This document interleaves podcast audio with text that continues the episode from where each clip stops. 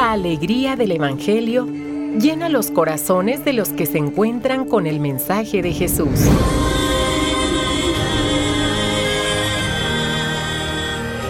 El Evangelio de hoy. El Evangelio de hoy. En voz de Monseñor Sigifredo Noriega Barceló. Escuchemos.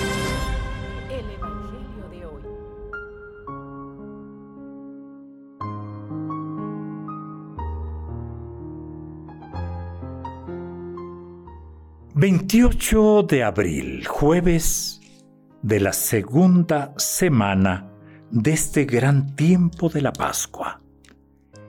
Escuchemos. Nosotros somos testigos de todo esto y también lo es el Espíritu Santo. Es del libro de los Hechos de los Apóstoles.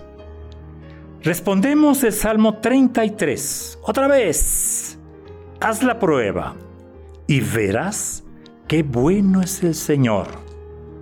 Aleluya. Y del Santo Evangelio según San Juan. El que viene de lo alto está por encima de todos, pero el que viene de la tierra pertenece a la tierra y habla de las cosas de la tierra. El que viene del cielo está por encima de todos da testimonio de lo que ha visto y oído, pero nadie acepta su testimonio.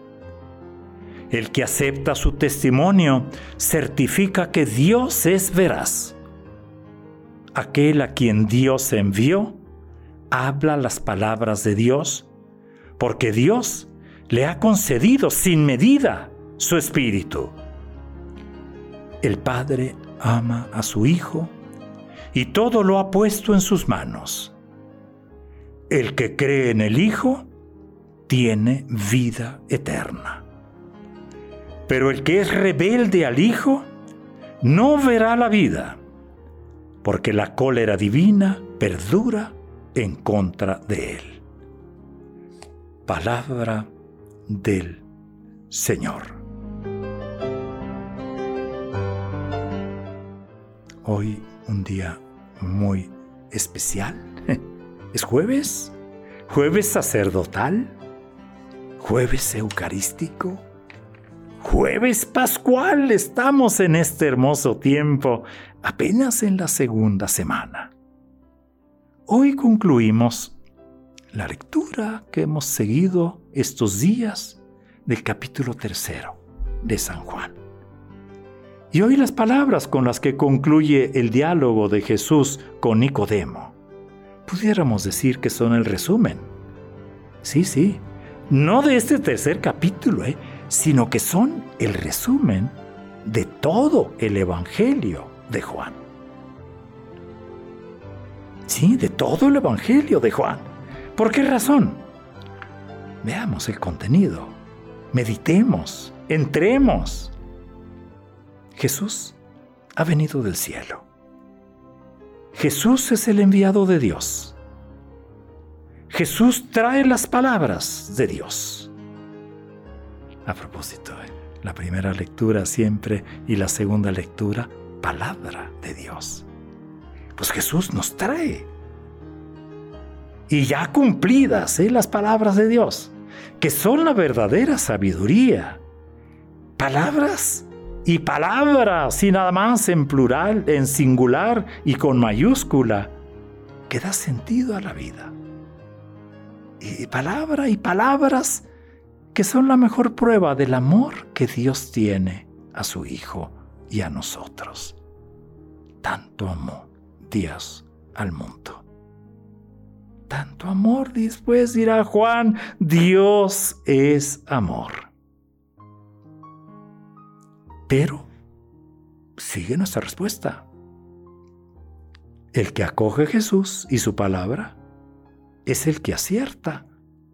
Sí, sí, imagínese fracasar el fracaso grande en la vida.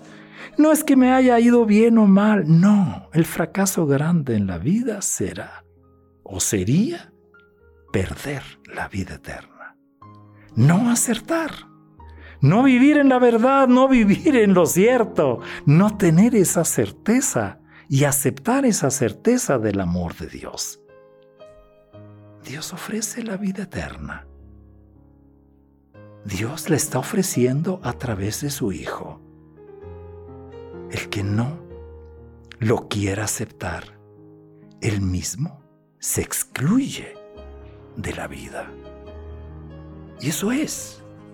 Y eso es pues lo maravilloso, ¿eh? lo maravilloso de la vida del cristiano.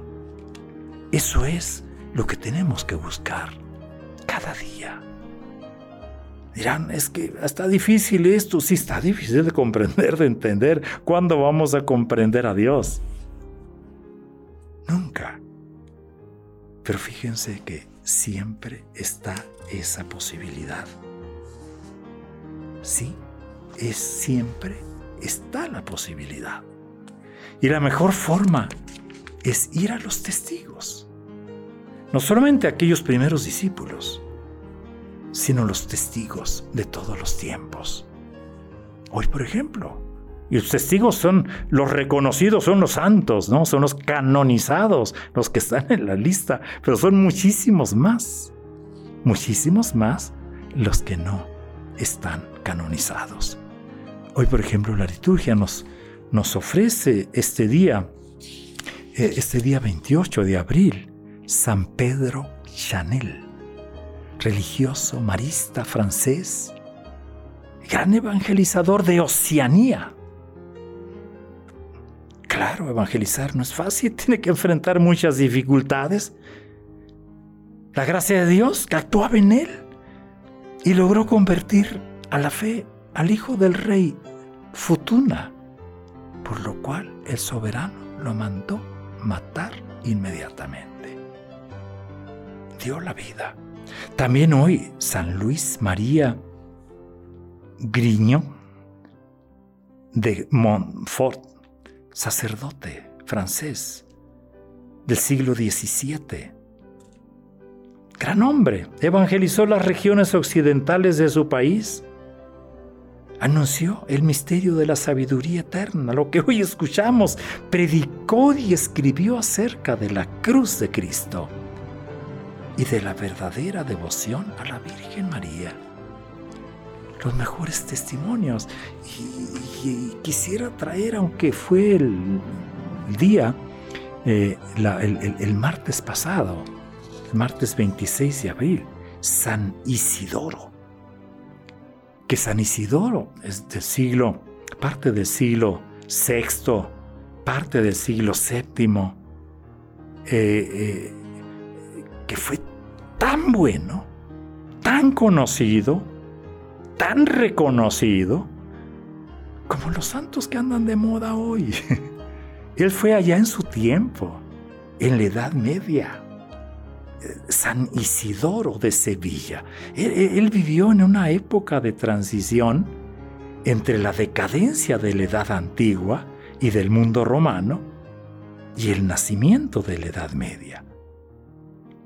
Fue un gran escritor, prolífico, un infatigable compilador y recopilador. Compuso numerosos trabajos históricos y litúrgicos, tratados incluso de astronomía y de geografía diálogos, enciclopedias, biografías de personas ilustres, textos teológicos y eclesiásticos, ensayos valorativos sobre el Antiguo y el Nuevo Testamento, y para culminar un diccionario de sinónimos. Se dio tiempo para todo esto. Lo traigo a colación porque pues, de ahí vienen los nombres. Isidro, por ejemplo, viene de Isidoro. Seguramente los papás de San Isidro Labrador seguramente conocían la historia de este gran santo. Son pues ellos los mejores testigos de Jesús para todos los tiempos y son testigos de la verdad y del amor. Es día jueves, no te olvides donde quiera que estés, Señor, Señor mío y Dios mío.